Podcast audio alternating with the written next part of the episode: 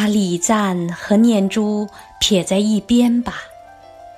你在门窗紧闭、幽暗孤寂的殿堂一隅里，向谁礼拜呢？睁开眼，你看看，上主不在你的面前。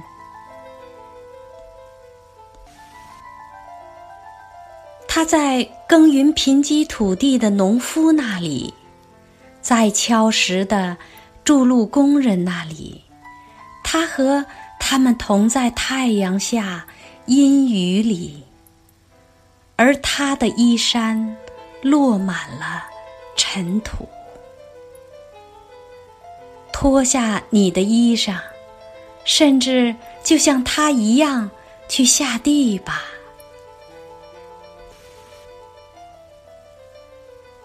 超脱吗？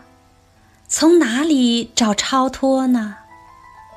我们的主已经高高兴兴地把创造的锁链带起，他和我们大家永远联系在一起。从静坐里走出来吧，丢开供养的香花。你的衣服污损了又何妨呢？去迎接它。